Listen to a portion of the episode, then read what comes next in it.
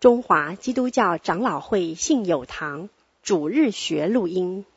本录音仅提供个人收听使用。机构、教会等团体若需转播、翻译、转译成文字、转录、贩售等使用，请检具使用单位介绍、使用方式说明，联络本堂取得使用许可。本堂联络电话：零二二三六三一零三五。谢谢。亲爱的天父，我们谢谢你，又是你赐给我们的一个主日，在这里面，我们在殿里面一起敬拜，一起团契，一起在这边聆听你的信息，一起在这边接受装备。主啊，巴望我们的生命在每一天都有你自己的建造。今天进入到圣殿，我们心里面洁净。我们行为也洁净，我们全人都洁净的在你面前，求你自己圣洁的灵与我们同在，带领我们以下的时间。我们再次祷告，还是奉靠主耶稣基督的名，Amen。好的，各位弟兄姐妹，今天是第九课，那么啊、倒数第二课哈，下个礼拜是我们最后一课。啊、其实我蛮兴奋的哈，好像，当然不是，不是说呃。呃，是说我自己啊，整个课程这样子安排下来，我觉得说啊，很高兴能够有机会借着课程跟各位在这边啊、分享这些事情。我觉得比较遗憾的是，真的是我很大的心愿是能够跟各位多一点互动，但是。你也知道，我也不晓得是个人缺陷还是什么问题哈，哎，一直这个时间没有办法能够有在课堂上有一些互动，所以想一个取代方案，就是呃私底下呢能够打电话给各位同学。那我想说电话打的也差不多，下个礼拜还有机会再跟剩下的一些同学啊、大家一起在电话里面简短的分享一些事情，或者是祷告等等的。这大概是我自己能所能做的吧，因为啊、教会已经这么多人了哈，不晓得能够有什么。多少的机会能够跟各位能够啊知道你知道你的名字，知道你家里面有哪一些人，或者是知道你现在心里面在想什么，把望我们的生命都能够在任何的时间有一个啊接触点哈。呃，求神给我们这些时间，然后各位不要觉得压力太大，真的是很希望能够认识各位，但是各位的脸都还蛮熟的，但是啊、呃，你们的背景什么不晓得，那我想说就借着私底下的时间能够跟各位分享。那如果说各位还是有一些呃很想在呃跟我一样雄心大志要更多认识的话，欢迎在课课后的时间，在电话以外的时间，大家有机会再一起来呃分享哈。人生有时候真的是不容易的，特别是在主里面的生命哈，有时候是需要借着借着彼此的分享来互相打气哈。好，那我想啊，我们这就摆在祷告里面哈。我们今天呢，进入到第九课的课程哈。嗯，主耶稣基督，我想从二十一章开始进入到啊圣那个耶路撒冷里面去的哈。整个在马太福音的后半部哦，进入到一个一个很戏剧化的一个。啊，转变。那么，特别是在啊越接近后面这个月节的这个部分的时候，你会觉得好像节庆的呃，可以想象那个节庆的的气氛越来越浓哈。像我们大概呃，如果您是在教会里面的诗班啊，或者是啊七月小组等等的，或者是有参与服饰，你大概会知道十二月就是我们所谓教会的的旺季嘛哈。不是那个旺季哈，是非常旺的那个旺季哈，大小月的，因为。圣诞节啊，好像这个节庆要来，然后大家开始在之前有一个啊很兴奋，然后各个样子的聚会怎么样的这个情形哈，都慢慢的在预备哈，呃忙忙忙，好像很忙，而且忙得蛮高兴的。其实，在逾越节要来临的时候，大概就像有点像我们过年，现在年味也越来越淡了哈。如果你想象那以前的那个准备要办一个过年啊，办一个逾越节，那个时候的气氛应该是蛮欢欢庆的哦，好像哇整个。不管是在冬天夏天，那整个天气好像都是开的哈，都是天蓝蓝的，然后太阳都很大。但是在这个时候，我们在进入马太福音的这一段里面的话，你会觉得啊，好像在很多很欢庆的这个节庆里面的一个气氛里面，慢慢的。那个晴空万里里面有一朵乌云出现，而这乌云本来是小小的，你往一看啊，怎么是一个血色的乌云？在之后带出来，就是一个人类历史上最大最大在欢庆节庆中间的一个最大的惨剧哈。你要说惨剧，是的，以人类历史来讲算是非常惨剧的，但是在神的救赎里面，这是他的救赎达到最高峰的一点哈。晴空万里里面，慢慢的这个血色的乌云就慢慢的散播开来了。那么我们先回想一下，因为今天的经文跟上一次我们的呃的课程是有相关的。我们上一次在二十二章里面呢，啊、呃、还记得主耶稣基督在跟这一些党派哈轮番论战，然后里面夹杂了五个问题哈。这五个问题呢，我们上次进行到二十二章的啊爱人如己的这个部分。那么接下来呢，到今天的课程呢？主耶稣基督后来提出一个问题，第五个问题，主耶稣基督提出来的，问他们说：“论到基督，你们说是谁？这个弥赛亚，你们一直在等着弥赛亚，你们觉得弥赛亚是谁呢？”非常重要一个问到核心的问题，然后这个问题问完了之后，他们答不出来，这些人全部答不出来，因为是太核心，核心到他们从来没有去摸出到那个问题的核心的时候，他们答不出来就走了。之后，耶稣基督开始进入到一段非常长，二十三到二十五节，算是马太福音里面最后一段非常长的一段讲论。而这三呃这一段大讲论里面，大概分成三个部分，第一个部分在二十三章里面。你可以看得到，说耶稣基督骂人，大概从来没有骂过那么凶的，而且一骂就是七八连骂 哈，对吧？有人说是七祸，有人说是八祸 哈。那个登山登山宝训有八福在这里面 哈，总共骂的大八段，噼里啪啦，真的是非常非常严厉的这个斥责，都在斥责这个领导阶层，特别是在你们这些文士法利赛，你们这些文士法利赛人，你们这些文士法利赛人。到后来，整个这个斥责完之后，耶稣基督转到圣殿山，看着整个耶路撒冷城，他在哀叹说：“接下来耶路撒冷城，神的审判就到这里来了。”哈，一个悲叹带出来的是一段到二十四章呢，蛮难的，很难。呃，难在哪？难道？二十四章整个看完之后，整个中文你看完之后，你还是搞不清楚他在讲什么，这是他难的部分。那么二十四章我们到底要怎么去理解呢？其实呃，这个跟问的问题有关，这个跟回答的呃答案有关。那么我们等下来看，里面包含着啊、呃、整个的呃灾难。整个的到那个日子，再回到但以理书里面那个人子的那个整个掌权的部分，这是今天的课程哈。那么我们先呃到这边回到上个礼拜的延续下来第四个问题，他是怎么开始？法利赛人呢？听着撒都该人不是在问他婚姻，然后那个七个兄弟那个。啊，好命的兄弟，然后 太太只有一个，然后到后来复活了之后怎么分的那个，然后耶稣就带出来说，这个问题的症结在复活，不在于婚嫁啊。这个部分，结果后来堵住了撒都该人的口之后，他们法利赛人聚集了，然后里面有一个是律法师，就问律法里面的问题说。律法哪一条是最大的呢？耶稣基督对他说：“你要尽心、尽心、尽意爱主你的神。”所以，我们在这个部分上个礼拜花了蛮多时间在说什么叫做尽心、尽心、尽意，还有一个叫多出来尽力，那个在啊、马可福音里面。然后，但是整个原则大家应该可以抓得住。诫命中的第一且是最大的，其次也相仿，就是要爱人如己。这两条诫命是律法还限制一切道理的总纲。耶稣基督这样回答，马太福音里面是这样，然后陆续的在呃，我们回到生命记里面去看一下，说原来这一段是什么？尽心、尽心、尽力爱耶和华你的神，这是从生命记里面就已经很清楚的讲到的哈。那么六章五节，马太福音里面讲到的这一段的记述是这样，然后啊、呃，律法上我们刚才谈的这个，大家复习一下。然后到马可福音里面，在马可福音就多了，就是尽心、尽性、尽意、尽力爱主你的神，这是没有冲突的哦。如果我们上个礼拜大家有上课，大概知道说他这个部分的重点是在哪里哈。接下来其次就是要爱人如己。然后路加福音的这个技术呢比较特别一点，它是从一个跟呃律法师在跟那个耶稣基督对话的时候。讲出来，而且反而这句话是借着这个律法师的口讲出来。耶稣基督问他是说：“那你是律法师，律法上写的是怎么样的呢？最重要是什么？”他说：“你要尽心、尽心、尽力、尽意爱主你的神，又要爱邻舍如同自己。”耶稣基督回答说：“你说的没错，就是这样。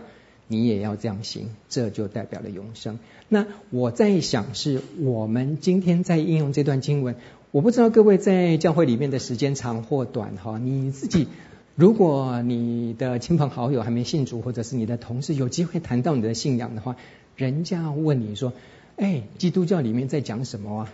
你觉得基督教信仰的核心是什么？你会怎么回答？大声一点吗？我们还剩下两堂课的时间，好喜欢听你们的声音。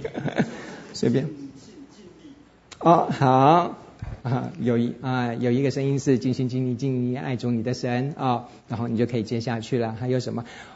我我自己认为，其实我们的信仰里面有几个核心的问题哈。那这几个核心的问题呢，我今天不会在这边讲，OK？你们会去。我觉得在里面有一个爱，绝对是我们信仰的一个核心。还有搭配跟爱在一起的恩典，跟悔改，跟还有一些。整个核心是我们信仰的一个，跟其他宗教是真的很不一样。有些是同样的，譬如说电视上什么大爱的这个爱，大爱，跟我们的这个尽心尽意的这个爱，虽然是同样的中文，虽然是 love，虽然是 l'amour 哦啊 g a p e 等等的这些爱，但是我觉得那个信仰的本质是不一样的，在。我自己认为，真正整个一个贯彻到最后的，其中有信、有望、有爱，最大的真的是贯穿我们今生到来生永生的这个部分的一个很重要的元素。当然，神是居首位，而神发展出来跟我们关系最重要的一个是爱的关系。我们是一辈子是学习爱神、爱人、爱自己。可能都要花很多很多的心思，慢慢的去操练。这是天国子民最大的一个特质。我觉得爱是我们非常需要学习的课题。OK，这只是一个提醒哈。那么从爱神的这个部分呢，进入到 今天我们要进入的这个延续的问题。其次也相仿，就是要爱人如己。那这两段经文呢，你看好像很简单，一个爱神，一个爱人吗？但是这两段经文在耶稣基督在回答的这个部分，我觉得是划时代的，我觉得是完全超过他们所能想，因为这两段经文是在旧约里面，一个是呃尽心尽意尽。信爱主你的神，另外一个就是要你要爱你的邻舍。这两段是在完全不搭嘎的两两个经文里面，当然不能说，因为利未记里面你也知道那个法条是一条一条的，有时候在上面讲牛啊怎么样，突然下面呢进入到你要爱你的邻舍，然后又讲到你的庄稼要怎么样的，在从里面取出来这个爱人如己。那么在爱神的那部分是在是在大家知道刚才在看的其他的生命记的经文里面这样子取出来说。耶稣基督为什么把这两段是连在一起的？他回答这个律法师在问的时候，在问他什么？律法里面最重要，旧约里面最重要的一条是什么？耶稣基督回答几条？两条哎。他回答了爱神之外，他又加上了一个，其次也相仿，就是要爱人如己。我觉得这两段经文的话，在他们来讲，可能只是在所有的经文里面，对犹太人，当时犹太人最重要跟神的关系，人生最重要的事情是什么？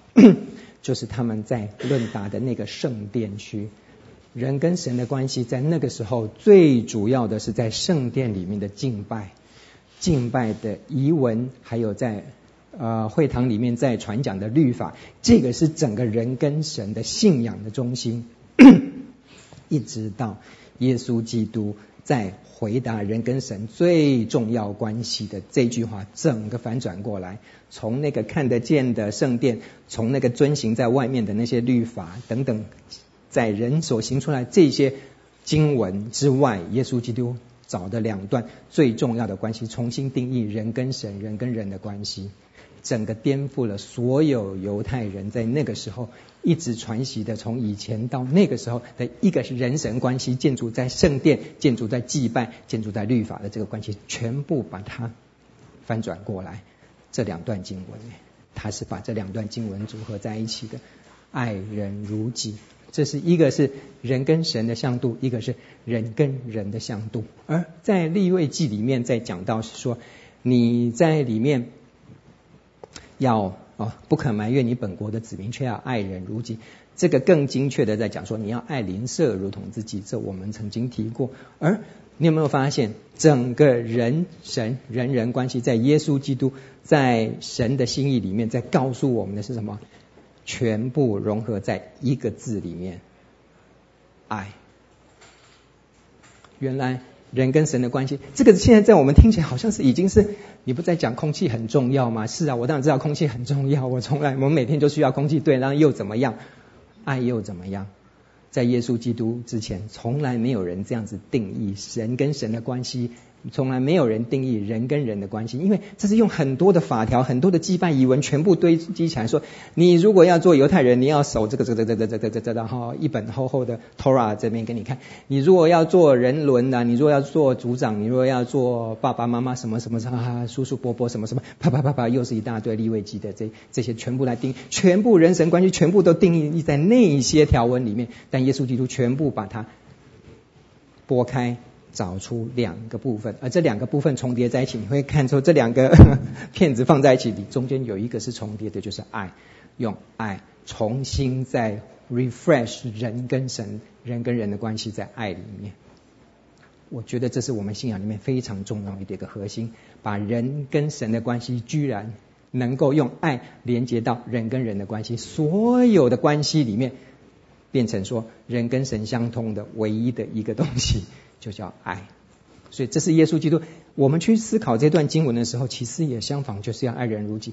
这个爱的这个本质的话，不是我们在讲的那个情欲之爱，不是在讲我们那个理性之爱，不是在，而真的是你要去发现说神跟人的这个爱的本质的这个流通之后，你再去检视你跟你人的关系，再去检视你跟你自己的关系，叫做爱人如己。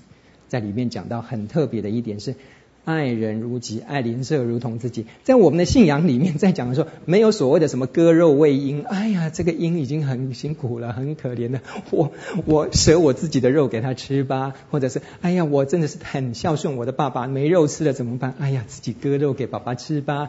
这种的爱跟我们讲的爱是不一样的。我们这个爱人如己的这个爱人跟人的关系，到底是从哪里发展出来？你要爱人，你一定要先懂得爱你自己。你爱你自己吗？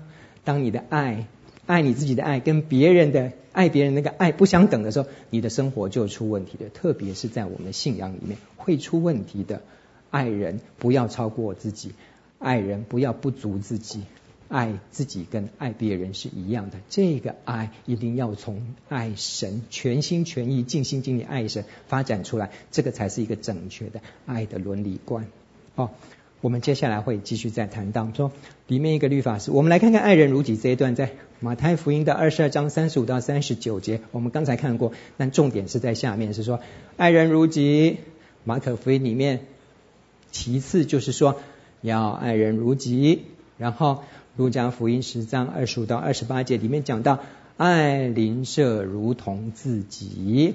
耶稣说：“你回答的是你这样行就必得永生。”我觉得今天呃，我我我自己在看这段经文的时候，很反思到一个问题是：如果我们今天在讲爱人如己这个部分，我们很很容易去讲说，今天在我们的教会里面，在我们的信仰里面，我如何去做到爱人爱人的这部分？但是我觉得我们需要多花一点时间去想想看，说你爱你自己吗？因为爱人的一个很重要的一个元素是反推到说你。要像你要怎么爱这个人，是你要像你爱你自己一样去爱这个人。那一个 很重要的问题是，如果我每天早上起来看镜子说，我恨你，你是我天下最恨的人，你长得最丑，我最讨厌你，你为什么不死了算了？你是一个自虐狂的话，请问你怎么去开门去爱你的小孩，爱你的太太？你的爱是？是不整全的，你连爱是有伤损的时候，你连你自己都不爱的时候，请问你怎么用这些法条、教会的教导去？你要去爱你的邻舍，去爱你的老板，去爱你的同事，去爱那些不可爱的人。我跟你讲，这是不可能的事情嘛？当一个人他对自己的爱不够的时候，你越去爱别人，你等于是说让更多的重担在你身上。一个伤痕累累的妈妈在。各种情况之下去爱他的小孩，给他小孩吃最好的。妈妈每天啃地瓜粥，然后给小孩吃那个什么最好的那个什么地瓜蛋糕，或者是他的那个最最棒的一个，每天是给他最好的最好的。请问这个妈妈是满足的吗？这个妈妈看他从小到大，最后那会让妈妈发疯的时候，有一天这个小孩子回来说：“妈妈，我要娶那个女孩子。”这个妈妈会觉得她没有得到回报，为什么？因为我每天从小到我自己吃吃喝水长大的，我也我得每天只有吃一餐，我给你吃三餐，还加上宵夜，把我们照顾的好好的，把最好的给你，然后你今天居然把你的爱给别人了。那个妈妈是不平衡的吧？你今天在经营的人际关系的时候，自己苦哈哈的，每一个每个月呢攒下来的钱，就给你现在追的这个女朋友，给她买好表，给她买好的东西，然后什么都给她吃最好。有一天如果她不嫁你的时候，你那个心里面那个落差多大？我这么爱你，我给你买这么多东西，我所有时间都陪你，我就全部都把你赔上去的话，你为什么不爱我呢？你的爱如果建筑在是说。需要这个回报的这个部分的话，你自己苦待你自己，让你自己完全是贬低到一个很很低的地位，然后去做出这些爱的行为，不管你送他多少东西，不管你牺牲多少东西的话，有一天你会发现，当你的爱没有等值的回报，你爱你要的什么？就是他的爱回来。如果当他的爱没有回来的时候，你能够满足吗？我们要知道，我们心里面所需要的是爱。我们这个爱的来源要从哪里来？要从神这，真的是神能填满我们的这个部分，而从这个爱流出去爱别人，爱我们自己。如果我们真的不晓得我们自己是是怎么样的一个，我自己如果是个自虐狂，或者我自己是个呃，人家说激将法，我知道人家在做激将法的时候，我就不会陷入那个激将法吗？如果我知道说人家是来收买我的，我自然就不会被人家收买了。如果你自己有这个自知之明的，我的意思是，那你怎么会用这个方式去爱别人呢？你是在做公关嘛？你在做人情嘛？今天你是投资的这一个，结果他没有相等的回报，最后升迁的不是你的时候，你那个火气马上就上来了。我对你这么好，送你那么好，每个月还送你多少什么东西的什么的，结果升迁的不是我，你那个心里面怎么样？你的爱，你的关怀，如果不是建筑在真的是爱那个人，为他的好处而去爱他的时候，你的那爱是没有回报，你的爱是非常残缺的，你那个根本就不叫爱。各位懂我的意思吗？今天我们人际关系爱人的这部分，如果着重在说你做了什么，你去呃花了多少时间，花了多少心血等等的什么，在看这些外表行为的时候，你的目的是什么？我想保罗在。哥林多前书里面提醒我们，一个爱是不求自己的益处。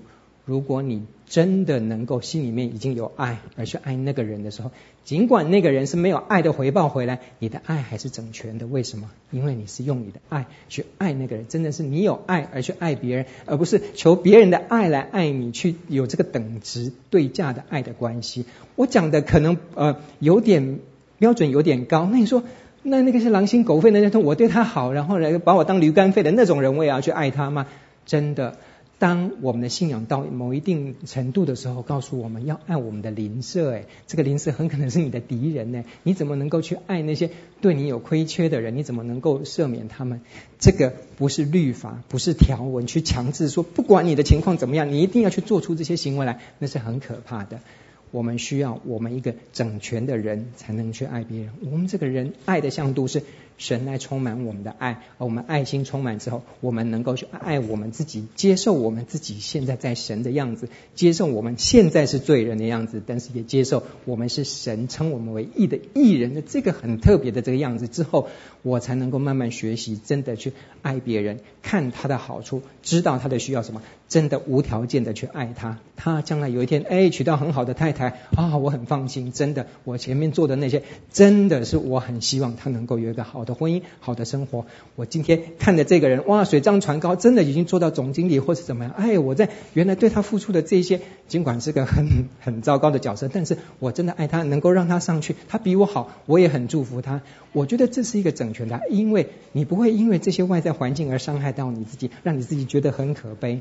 因为你的心里面已经真的有一份爱你的爱在里面了。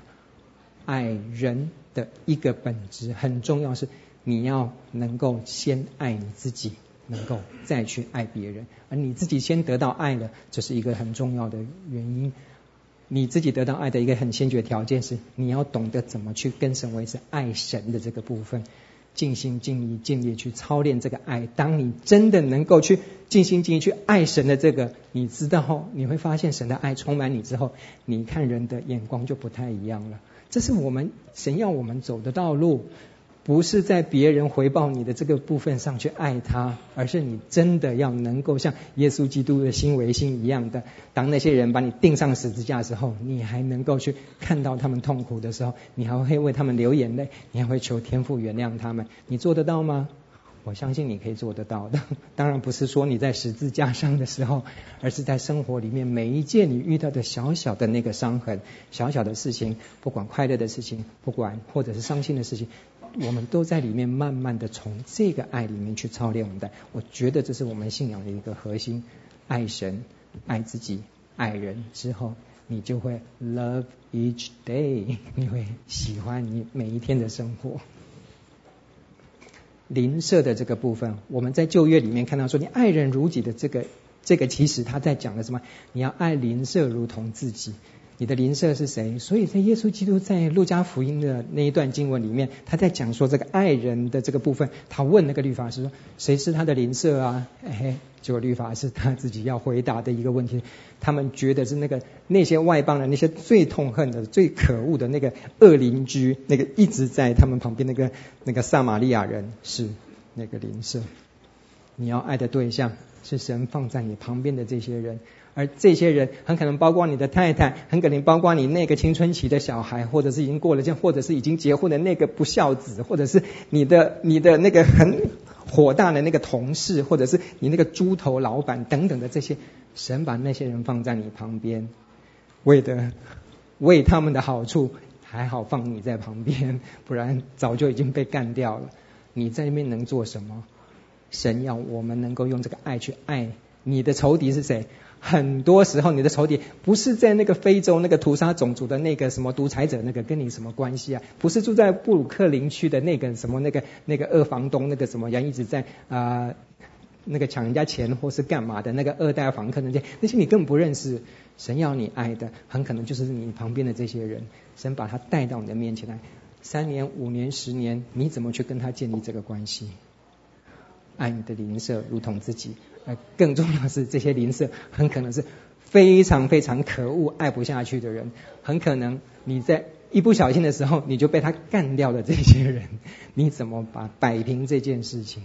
不容易。在我们的关系来讲话，神从来没，神给我们的是圣经做我们的武器。神从来没有给我们一把 AK 四十七去把这些人干掉。我觉得那是最容易的方法。我们很容易走向是说，那个就是把他干掉，就是把他干掉。该是我走的时候，或该是他走的时候，或该是下手晚的时候，这个部分的时候，我想说，今天是耶稣基督，他怎么来处理这个事情？爱人如己，而这个己。很可能是要你去爱的这个人，很可能是你这个己旁边的邻舍，而这个邻舍很可能就是你非常痛恨的仇敌。所以耶稣基督在讲的一个是你要爱你的仇敌，一个很大范围是当你的生命到一个部分的时候，你真的能够用爱去改变你的仇敌。不容易，我没有说这是很容易的事情，但我们的生命不就是在做这个？耶稣基督来，不就是他一直在展现的，就是这个？他在口里教的，他在十字架上所做的，不就是这个吗？你有时候想的是，真的是爱是很愚蠢的一件事情。是的，神做的是最愚蠢的一件事情，创造了人，这是他所有创造工作里面最大的一个败笔。他现在在做的是一个如何让这个败笔成为一个最完美的一个结局。在一个一个悔改的一个过程，需要我们去慢慢再淬炼出来。爱你的邻舍，如果你的邻舍是你的仇敌的时候怎么办？好，进入到第五个问题，这个问题呢，接续接续第四个问题之后，法利赛人聚集的时候，这一次是耶稣基督问他们说：“你们一直在等着这个基督弥赛亚。”你们意见是怎么样？他到底是谁呢？还是谁的子孙呢？他们回答说：是大卫的子孙嘛。耶稣说：对。那么他们很顺口成章的回答，因为在他们观念里面是啊，这个弥赛亚是神差来，是属神的，从神那边来的，这个来拯救我们的这个人吗？这个人是什么？而且是名正言顺，绝对是嫡传的，这绝对是这个我们以色列人这个大卫支派这样下来的这个，这这个完全是没有办法否认的事情。对，然后大家在共同的一个论点上来讨论这个问题，然后耶稣基督继续在问说，那么我问你们一个问题，诗篇里面。大卫被圣灵感动，他称他为主，说：“主对我主说，你坐在我的右边，等我把你的仇敌放在你的脚下。”这个部分在讲什么？然后大卫既称他为主，怎么又是大卫的子孙呢？这个问题，我不知道各位懂不懂？耶稣在问的这个问题是什么？OK，大卫在诗篇里面所写的一段经文很特别，我们可以看得到说。里面讲到有两个主哈，主对我主说，那主是谁？第一个主是谁？第一个主是耶和华啊，在里面当然很清楚的，在诗篇一百一十篇说，主对我主说。那第二个主是谁？哎，好问题了。通常大家在认为主对我主说的那个主是什么？哇，他们在讲是说，哦，应该是弥赛亚吧？对他们来讲，第二个主是谁？那这个弥赛亚他是谁？他又是大卫的子孙，然后他又是大卫的主人，这个不乱掉了吗？在今天的父子关系是这样子，没错，但是在当年那个以色列不是这样子啊。以色列是谁生下来的那个族长，那个是生人的那个是比较大的，被生出来是比较小的吗？那你大卫为什么要把他那个好几世这样生出来之后，很后面的一个？弥赛亚那个大卫子孙，然后大卫对那个主说：“主对我主说，然后我的耶和华对我的子孙说，啊，那个子孙是我的主，这个是这个乱掉了吗？到底这个问题是谁？好，那我们回归到说，那主对我主说的这两个主的第二个主是谁？主耶稣基督在这边问他们一个问题。那么在这边的话，耶稣基督他在讲的是，OK。”诗篇一百一十篇的一到七节里面引用的是耶和华对我主说：“你坐在我的右边。”请问第二个主，如果他是大卫的子孙的话，那么为什么大卫会对他的子孙叫托主，而且是说这是耶和华主对我的这个主说的？这个问题你要怎么解释？他们解释不出来，他们完全解释不出来，后来就走了。为什么？因为在他们的观念里面，这个是打劫的。弥赛亚跟这个。耶和华对说的这个第二位主的话，这个呃是一样的吗？他们没有办法回答这个问题。这个问题对他们来讲是个难题。他们总觉得人怎么可能是跟跟神放在同样一个地位？耶稣基督他这边不是在否定，是说第二个主是耶和，是弥赛亚，是基督的问题。他在提醒他们是说，原来你们认为这个弥赛亚是从人大卫这边出来，大卫支派出来是没有错，这是从肉身这边看的，但是他绝对不仅只是个人而已，他有没有可能也是神呢？耶稣基督在。已经在那边问他们一个问题，说有没有可能一个人是你们看的是一个有完全人性的人，从肉身支派出来的话是大卫支派的是没错，但是他有没有可能是神呢？他们没有办法回答这个问题，一直到今天，很多的犹太人，甚至世界上很多人没有办法接受这个问题。但是你们相信吗？今天我们在看这段经文是，对啊，是这样没错啊。为什么？为什么耶稣基督不可能是人跟神？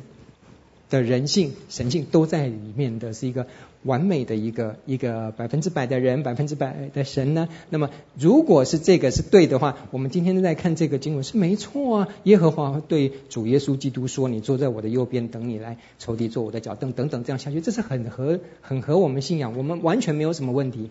但是你设身处地想想，如果对一个完全没有办法接受耶稣基督是神的、有神性的这个部分来讲的话，这个问题就这边打结了。耶稣基督就用这段经文来挑战他们，他们没有办法回答，于是就走了。而在这段经文里面，我觉得说，大家还记得是诗篇一百一十篇里面，在呃希伯来书里面讲到一个非常重要的一点是，耶和华起的是在第四节，我们刚才看那经文第四节里面，绝不后悔说，你是照着麦基洗的等次，永远为祭司。祭司，祭司，这个是希伯来书里面非常重要的一段经文，在讲是什么？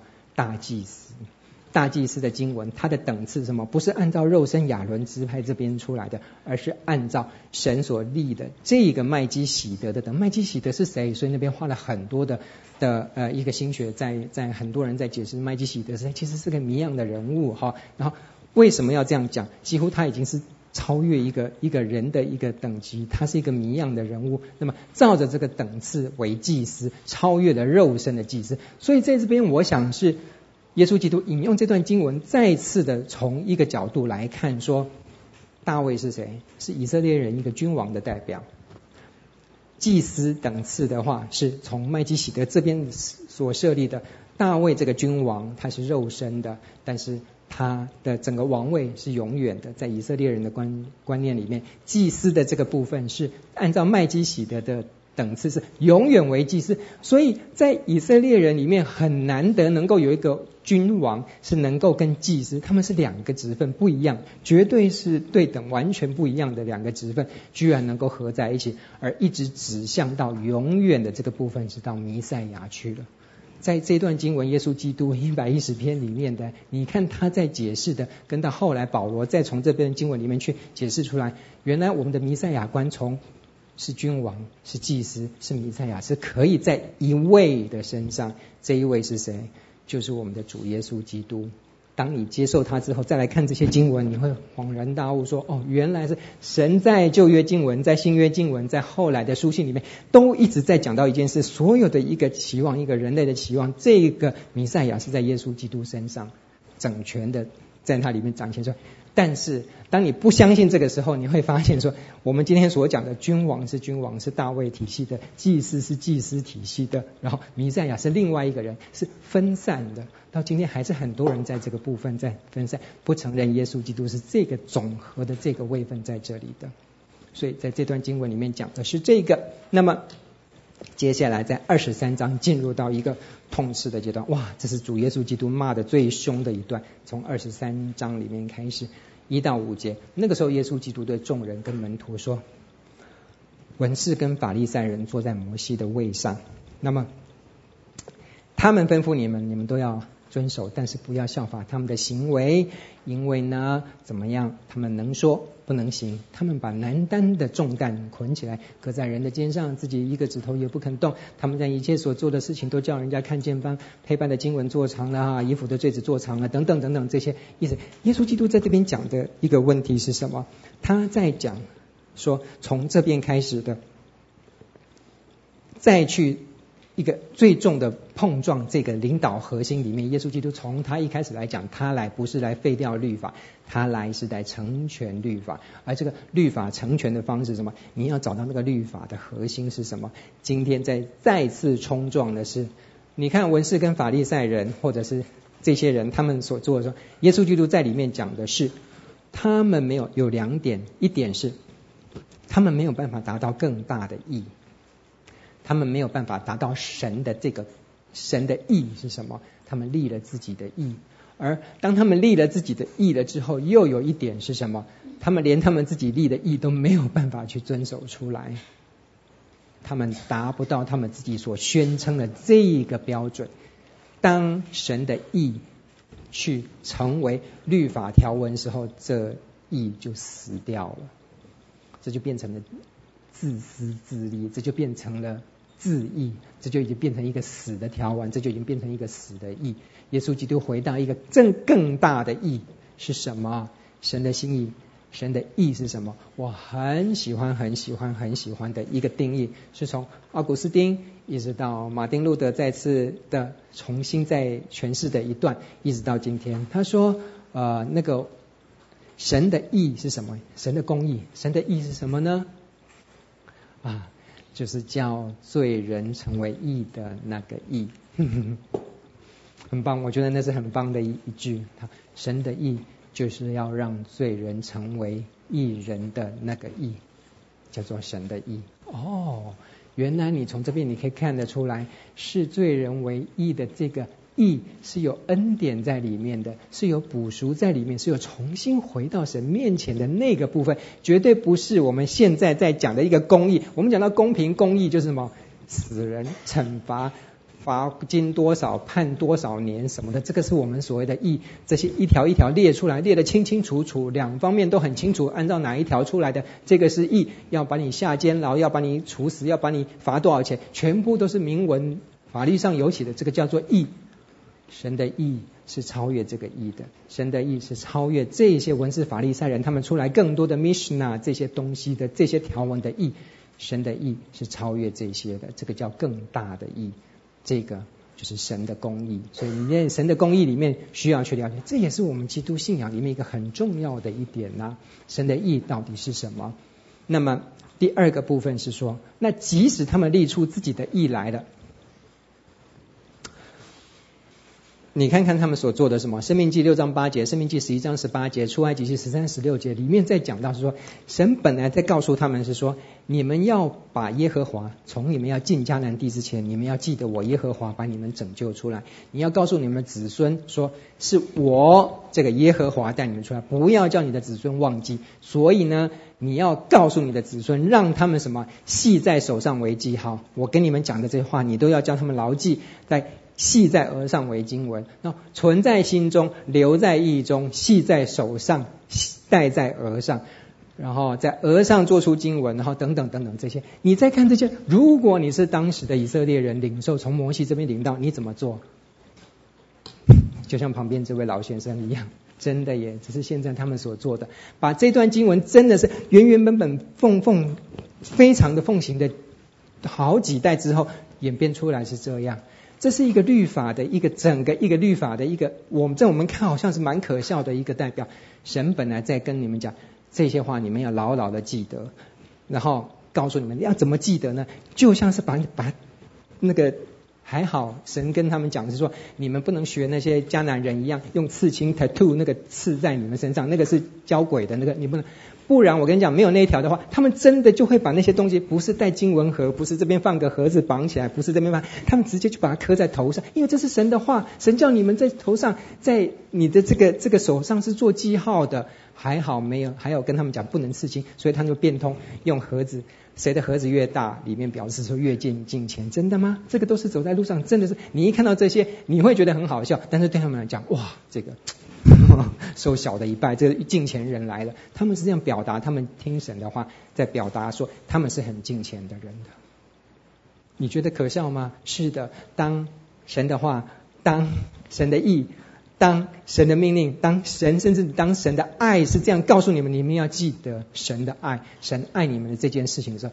如果你把那个爱字把你刻在你的头上，把你那个刻在你的手上，然后变成说这样，我表示说我是最爱神的人，身上可能爱爱爱爱爱爱爱，全部都是这个刺青。你觉得你是最爱神的人吗？他们是这样操作的。我们的信仰如果是这样操作的，我觉得真的是很危险。我记得我们小朋友大概在两三年以前啊，那时候好可爱。那个时候呢，要让他进幼稚园。但是他是很黏妈妈的，我们家没有大人可以管爸爸妈妈，我们自己的爸爸妈妈身体都不好，所以我们家是那个太太是从小自己带小孩的，然后那个那我呢也是旁边娱乐小孩的，有需要出现的时候再出现，都是妈妈，所以。对我们来讲，很大的一个挣扎是送小孩子进幼稚园。哇，那个时候小朋友是，他黏妈妈是小朋友在里面哭，妈妈在外面哭。你可以看着站一排，大家坐在里面哭，外面也哭。第一天送小孩子上幼稚园都是这样，那个小朋友是真的乱到不行，就是没有办法离开妈妈。所以到后来呢，经过好几个月之后，我们发现到有一个方式能够让小孩子慢慢的进去教室里面，就是什么？我们就是做我们的经文夹，类似我们就妈妈把我们出去的那个照片啊，然后把它洗出来，然后用一个那个像那个那个门禁卡的那个透明的那个胶带，让他让我们的小朋友带在身上，然后走进教室，然后妈妈每次跟他讲说，当你想爸爸妈妈的时候哈，然后你就把那个照片拿出来看。哦，所以他诶真的蛮有效。结果后来试行了一两个礼拜之后，老师来讲是说，可不可以把那个东西拿下来？因为他上课全部都没有在听，他一直在看那个东西，还有时候还流眼泪，在那边看着跟爸爸妈妈出去玩，然后准备坐，然后一直等。他最高兴的时候就是同学们准备吃午饭，他准备要下课的时候，每天都是这样过。那个是两年以前的事情。现在呢，那个东西早就已经放在我抽屉里，变成爸爸每天在看。小朋友早就已经是完全不需要那个东西。我的意思是。很多东西有一个取代方案，从小你让他熟悉一件事情。今天我的小朋友已经不需要那个经文讲，我觉得这是健康的。当神在赐下一个一个一个律法，当神在讲一个事情，说你们要牢牢记得，你要好好记得的时候，我觉得有个训练期嘛。但是你不能把那个训练起的那个训练那个东西发展的越来越，把它发展出哦镶钻的框金的越来越，然后做的越好，变成说到时候变成带了一个那个一 一个那个什么现在的人那个 LCD 的那个东西在这边，这样拿个拿个 iPad 在那上面在看那个东西吗？你会把它发展成这样子吗？如果我们今天的信仰真的是从那个时候一直发展出来，就是变成这样，那是很可怕的爱。包括神的话，包括我们的信仰，包括圣经，我想我们都不要这样操作。想想看，你把一本圣经，把它戴在你的头上，戴在你的你的手上，或者是那本圣经，就算你把它弄在现在的那个 iPad 或是怎么样，又怎么样呢？圣经里面的话，神的心意是要进入到你的心里，是要进入到你的意里面，而不是一个表征的在外面。耶稣基督在讲的就是，当你们把律法帮你们，不管你现在是那个 iPad 或者是那个，所以到第几代的话，Samsung 的那个那个那个 Note 到第几代的话，你们永远要记得神的心意是什么，是在你们心里面的这个部分，而不是在外面的这个表征。耶稣基督在接下来的这段经文，这个所谓的七货里面还有加了一个一个呃，好，有人讲是八货，但是比较多是讲七货，骂了七段。我们很快的看一下，说马太福音二十三章十三节，耶稣基督在讲的，他们就是你们已经把这一些经文讲，把这一些所有的律法系统已经发展到，简直是。非常可怕的地步，所有的人全部看着这么大的这个律法的这个东西，你们自己都没有办法遵守，还叫别人来遵守的话，你们已经看不到整个神的心意是什么了。你们这些假冒为善的文士法利赛人，人家要进天国，你们自己不进去，还把它挡在外面，为什么？你们告诉人家你要守这些东西才能进天国，其实根本不是这样子的。你们这些。假冒为善的文士法利赛人，为什么说他们侵吞寡妇的财产？他们是把寡妇的财产是说，如果你们能够，他们把它转化成你要献给神的，做了一个祷告之后，这些财产就变成好像是属神，其实就变成被充公了。这些寡妇呢，你们就自己看看着办了。所以你们是对这些是欺负这些寡寡妇的，是用神的律法，用这些规条来欺占人家的东西，是你们谋财的工具。你们这些假冒为善的文士法利赛人有祸了！你们走遍各地，一直在招揽门徒，结果每一个人入教了之后，你居然能够让他们成为什么地狱之子，跟天国无份的，这是你们有祸的部分了。二十三到十六节啊，这没有讲文士和法利赛人，但是你上下文知道也是在讲他们，所以这个不算在他们的七祸里面，算是第八祸。OK，你们这瞎脸领路的有祸了。指着殿起誓的不算什么，嘿嘿，殿中里面有金子的那个比较贵重的那个誓才是真的，不是跟你们讲不要起誓吗？但是你们说誓有不一样的，指着金子起誓的那个誓是比较真的，那没有指着金金子的起誓，那是比较便宜比较不好，这是什么道理呀、假冒为善的文士法利赛人有祸了，你们献上了什么东西？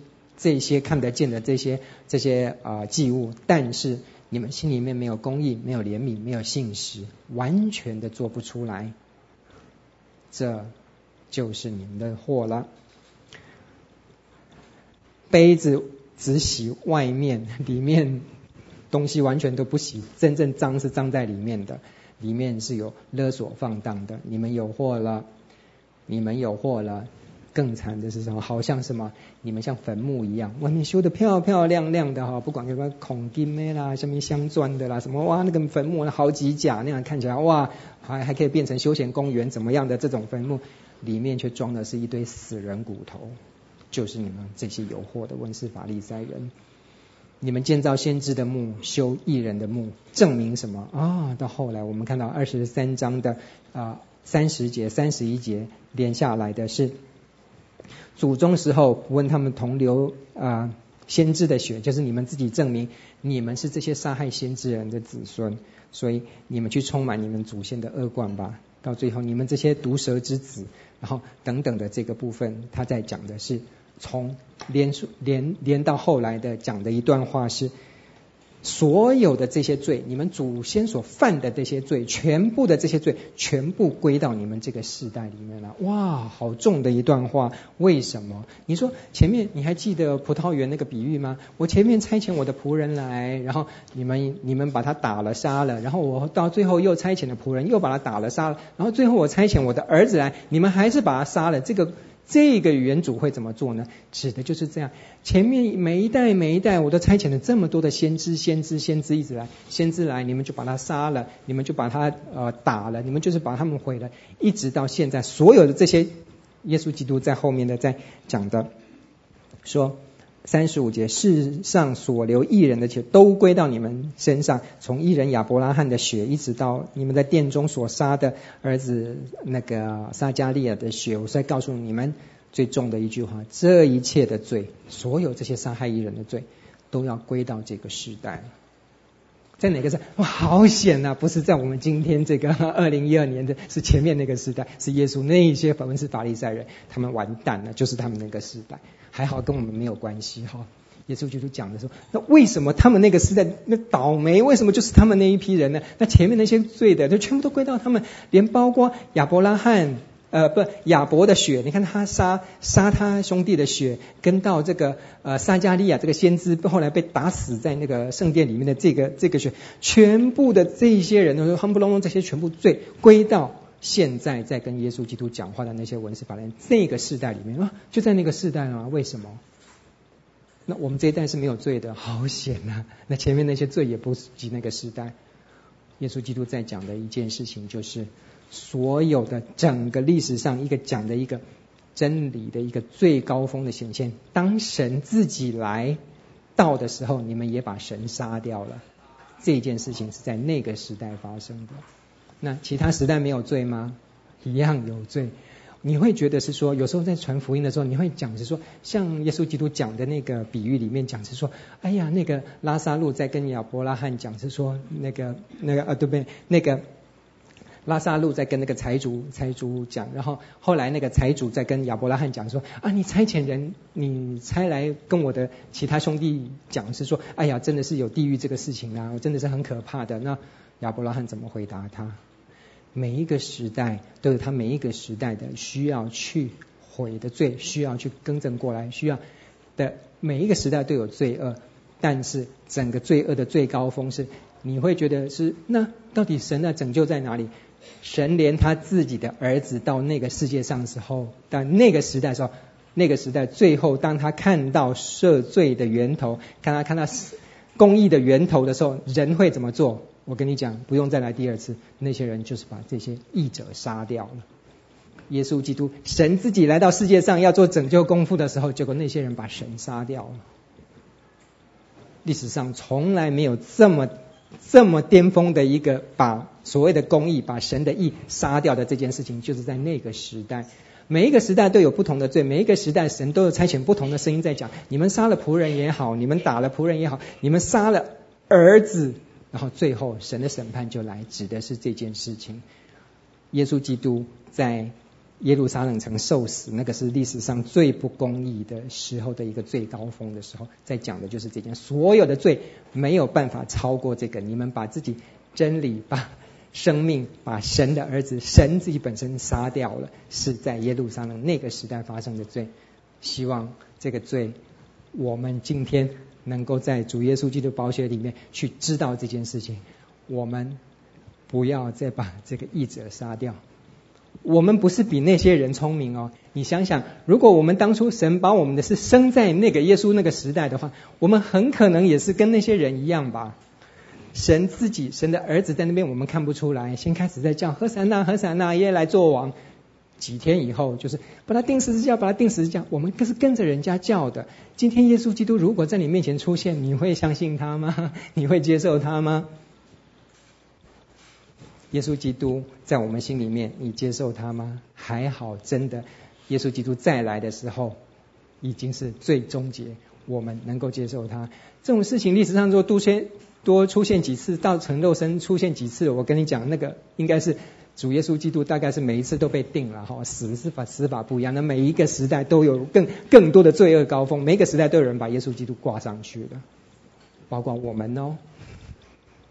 我们真的是小心这件事情。在讲的呃亚伯跟啊撒迦利亚所有的这些把义者钉上去的那个最高峰的时候，就是在耶稣基督在讲他接下来几天准备在耶路撒冷发生的事情。这些人把他钉上十字架。有时候啊，你看那个那个葡萄园的比喻，那个家主后来那个园主后来到把耶路撒冷人所有的人叫来说。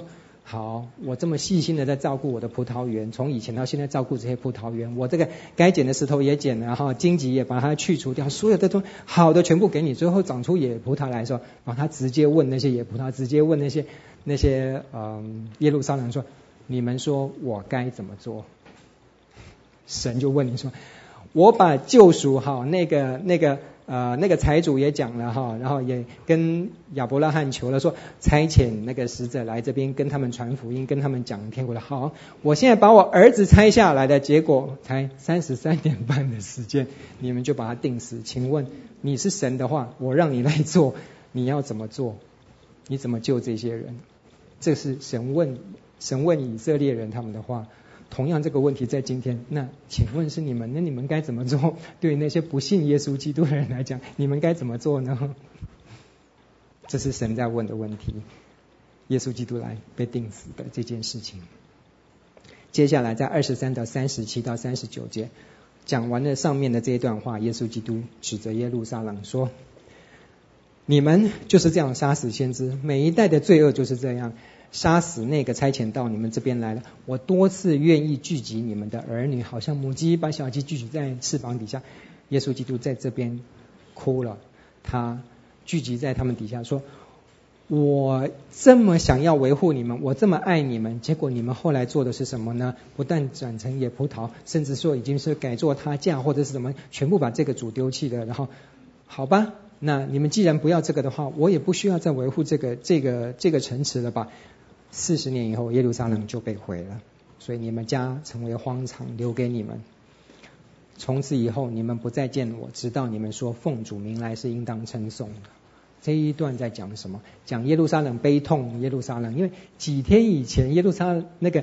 耶稣基督进耶路撒冷的时候，你记得这句话吗？连小孩子都在喊，都是在都喊说：“呃，和散那，和散那，奉主名来是应当称颂的。”大家那边什么那个耶稣基督还为了铺那个梗，还骑了一只小龙驴驹，有没有 骑进来？然后大家在那边哇，棕榈树枝啊，什么铺衣服啊，什么哇，弄得这样子，好像欢迎英雄这样子大侠进来一样。他们喊的就是这一句：“奉主名来是应当称颂的。”喊过了，但是耶稣基督在。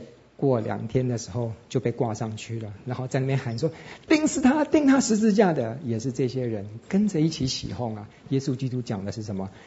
当真正他第二次再临的时候，他被钉死了，复活升天。到了真正他再来这个世界上的时候，你们到那时候奉主名来是应当称颂，直到你们在那个时候说的时候，你们才会再见到我的面。耶稣基督指的是这件事情，他在预告耶路撒冷的。的那个命运的时候，他也指的是说，我什么时候会再来？我会再来。到那个时候，真正所有属主的儿女，才是真正喊出何散那，何散那，奉主名来是应当称颂的。他在讲的是这一段话。这段话从哪里来？哎，大家又回到。诗篇一百一十八篇二十二到二十六节，所以我们还记得那个房角石吗？上个礼拜才讲的。所以诗篇一百一十八篇是我们的整个，你看看耶稣基督的引用，马太的引用是非常非常多次。这这一这一篇呢，诗篇一百一十八篇是非常重要的一段旧约经文。里面今天要讲的就是什么？奉主名来的应当称颂的，就是我们之前在讲进耶路撒冷在喊的那一句话。这个匠人所弃的石头的这个部分，所以 到了二十四章的开始到二十五章，二十四章进入到一个比较呃困难理解的部分，他是在说嗯、呃、审判审判审判，到是到底这个审判是什么呢？对二十四章来讲，大概有几个理解哈。你说二十四章整个里面，大家如果有圣经的话，大家可以浏览一下哈。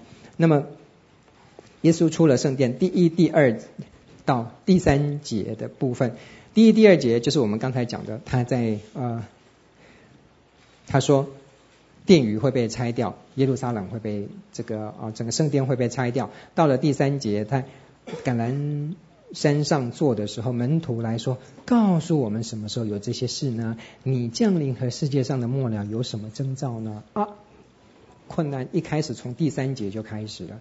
第三节我觉得是说，在这边门徒问了，看起来是问了一个问题，但是门徒问了两个问题。门徒问了什么问题呢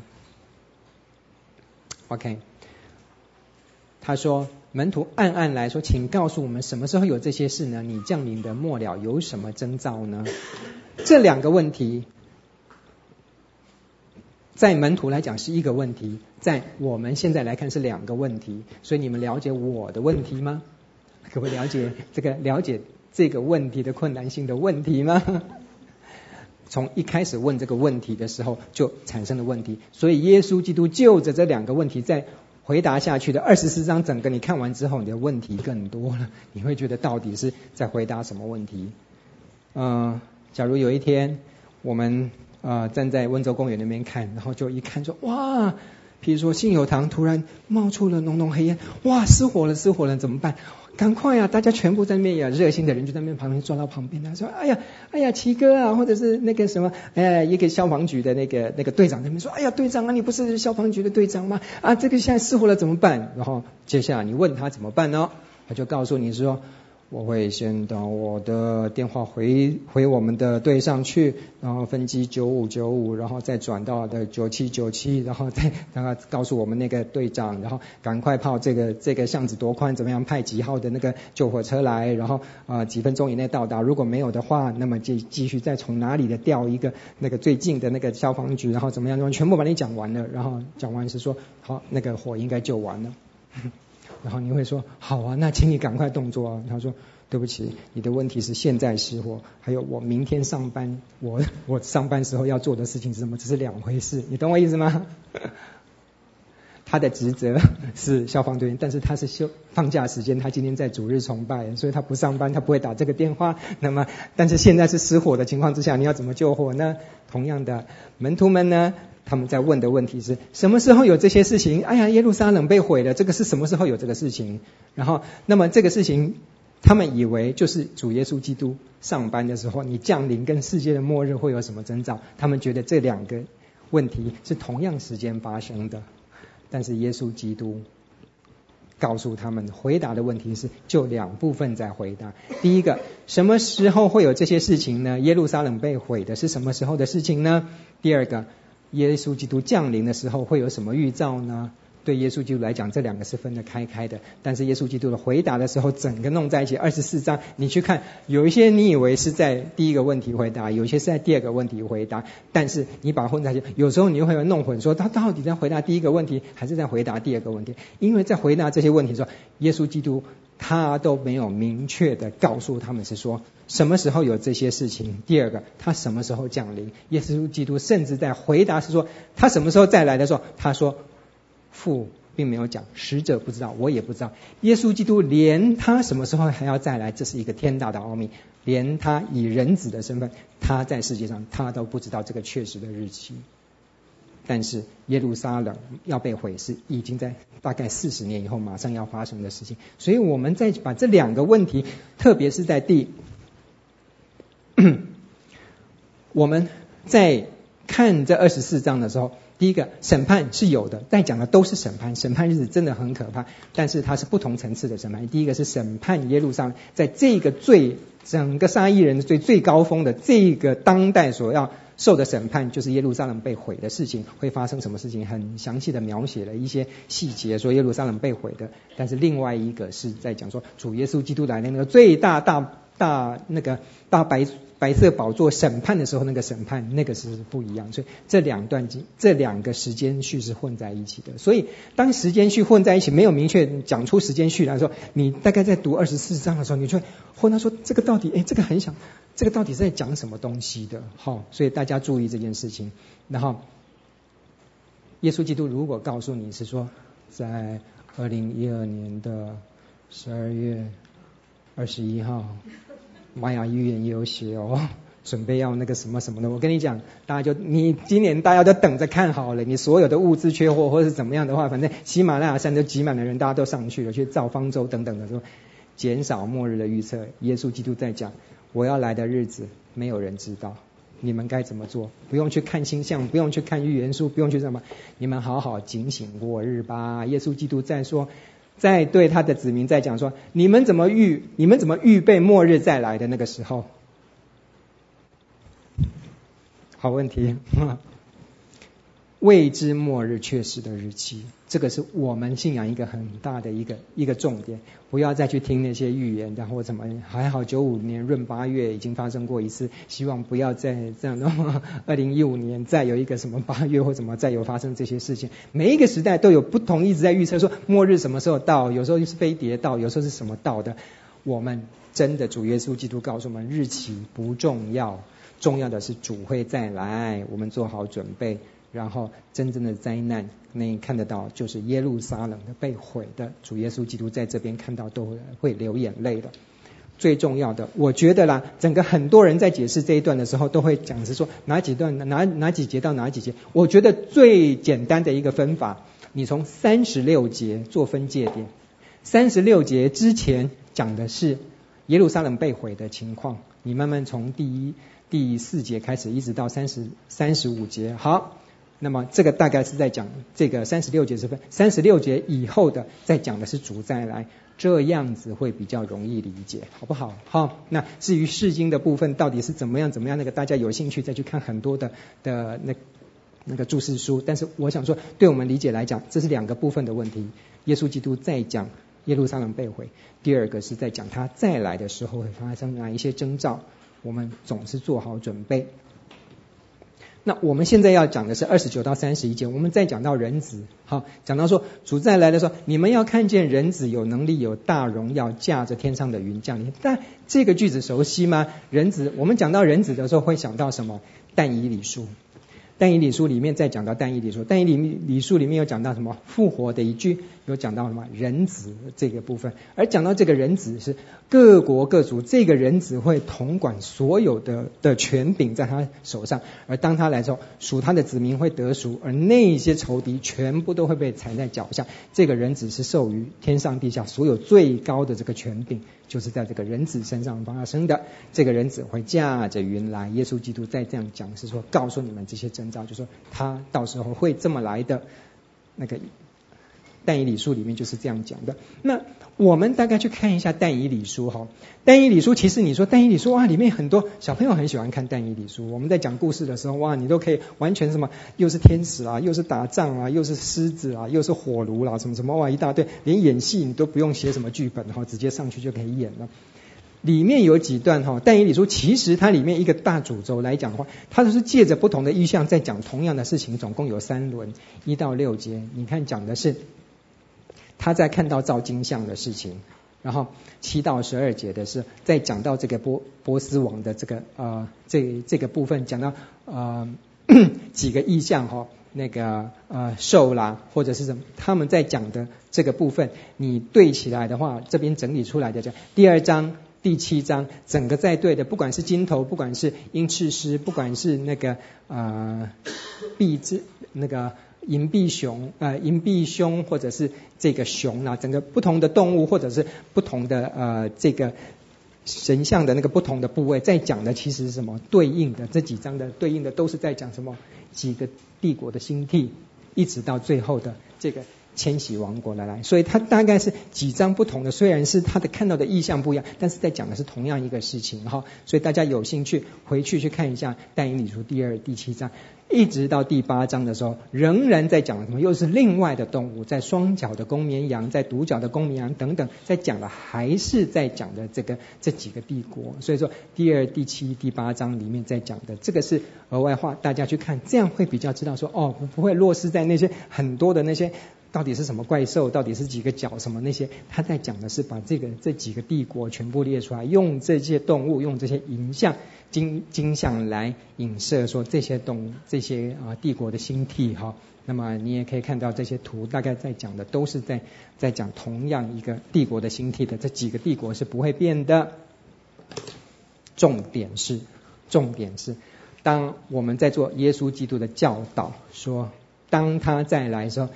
你们这些人，每一个时代的罪人、义人，罪义人同在同同属在同一样，你你们到底要怎么做？这些真相，这些来的，这些主，这些人子会来的时候，你们唯一要做的就是随时做好准备。什么意思？就当做今天主会再来，你要怎么做？就当做今天是世界末日的时候，你要怎么做？你该休息的时候还是要休息，你该努力工作的时候还是要努力工作，然后。不断去爱你周围的人吧，因为这些人很可能是世界最后一天的，来不及说爱他的，请大声的告诉他说：“我爱你，像耶稣爱你一样的，好吗？”随时做好准备，因为主耶稣基督说他随时会再来，他像小偷一样。当你发现小偷说已经是你被绑起来的时候，那就很惨了，好吗？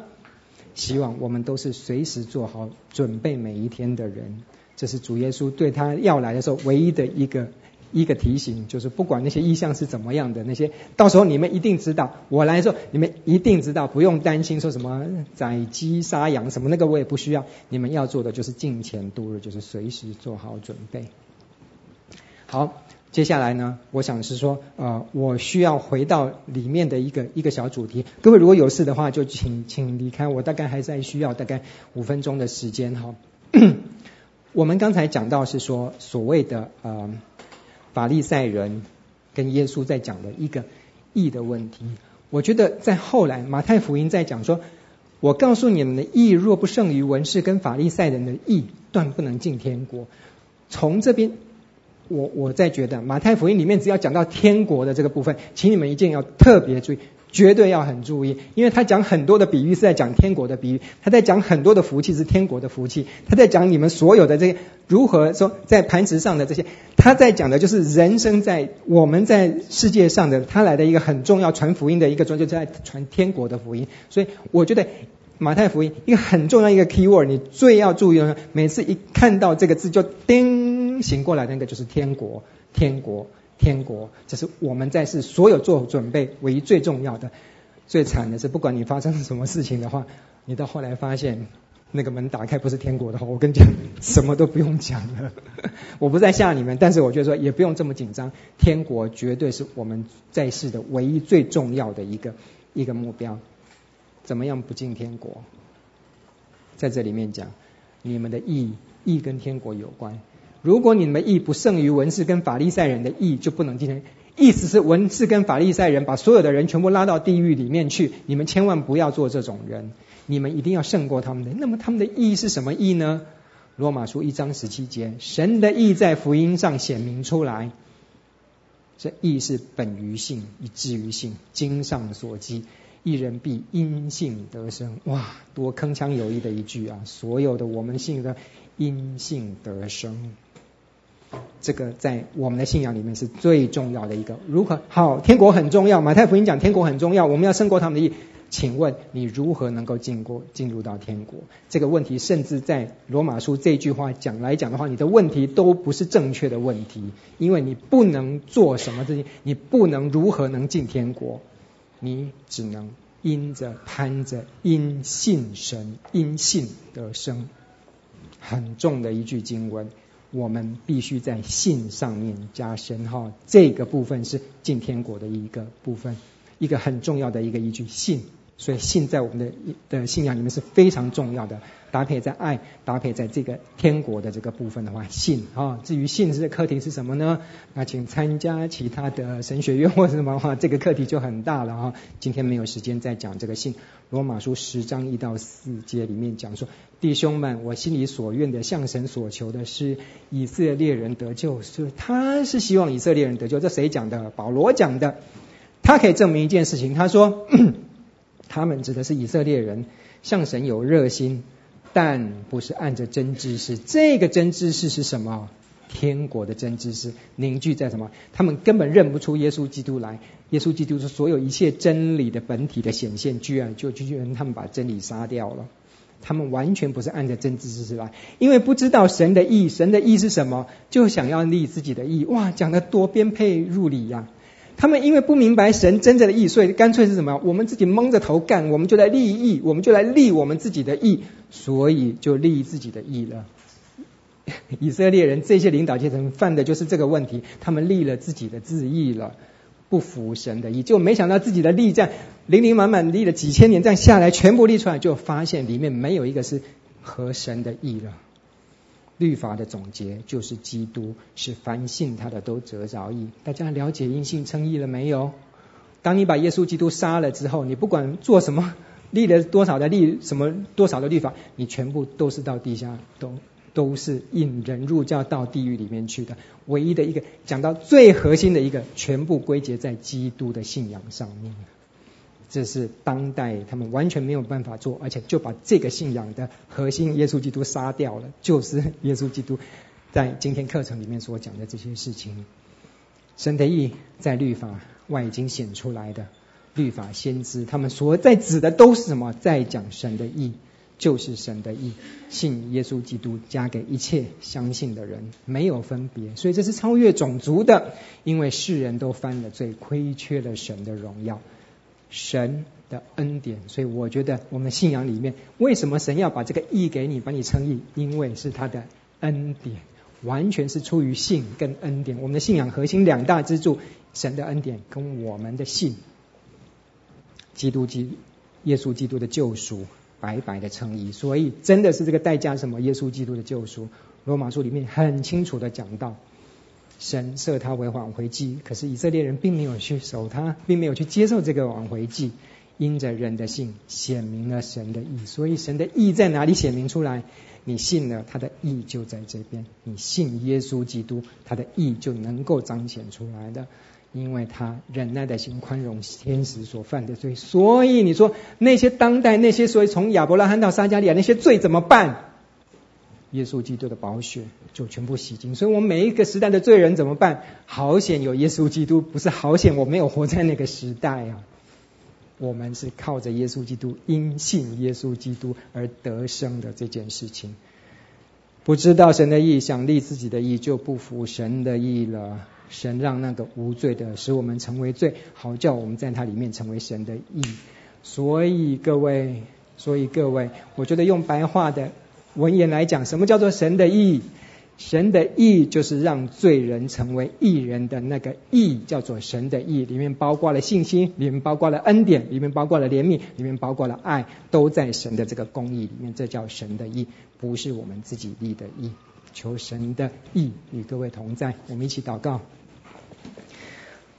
亲爱天父，我们是成了何等的人，今天能够蒙受你自己的恩典，蒙受耶稣基督的救赎，蒙受耶稣基督的血在我们身上洗净我们罪人的身份，我们在你面前得称为，因为我们信独一的耶稣基督是我们生命中的救主，我们因此能够称义。求你继续带领我们，更新我们，让我们有你属天的真知识，度过我们在世的每一天。我们再次祷告，也是奉靠主耶稣基督的名，阿门。好，谢谢各位，谢谢。感谢您的收听。